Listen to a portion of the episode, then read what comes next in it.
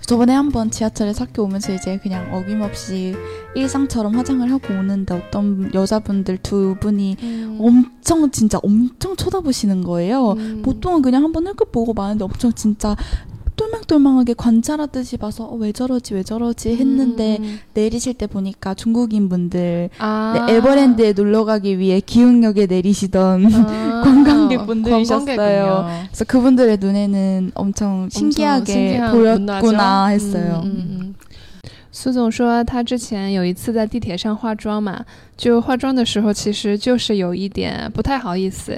但是他化妆的时候呢，啊、对面有两个女生就一直盯着他看，然后他就更加不好意思了。然后后来他才知道说啊，原来盯着他看的那两个人是中国的女孩子，啊、觉得很新奇，所以就一直盯着他看，是来韩国玩的游客这样子的。 혹시 화장 안 나고 생얼로 다른 사람랑 만나본 적이 있어요? 생얼로? 저는 수능이 끝난 이후로 없어요. 啊，对。苏总说，从苏嫩就是苏嫩的话，就相当于我们国内的高考。高考结束以后，他没有素颜见过别人。 저는 원래는 좀 꺼려했거든요. 저 음. 생얼로 나가는 거. 근데 嗯 예, 요즘에는 그냥 생얼로 잘 나가요. 그래서 저번에 학교도 그냥 오고 데이트할 때도 가끔 생얼로 만나.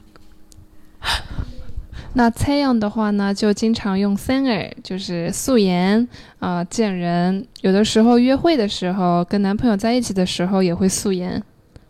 채영 씨는 그럴 수 있는 게 피부가 좋아요, 엄청. 그래서 원래 한국 여성분들이 음, 모두가 생얼로 밖에 못 나가는 게 아니라 사실 피부가 엄청 좋고 이렇게 눈도 이렇게 딱 이쁘게 아이라인을 안 해도 이렇게 라인이 이쁜 사람들은 눈 음. 진짜 예뻐요. 음, 맞아요. 음, 그래서 화장을 안 해도 그렇게 차이도 없고 밖에 나갈 수 있죠. 보통 피부 좋은 분들이 음. 되게 생얼에 그렇게 막 자신감 없어지거나 그러지 않아요. 嗯，可能哦。蔡阳为什么可以素颜呢？因为我们说她的皮肤很好。 네, 감사합니다.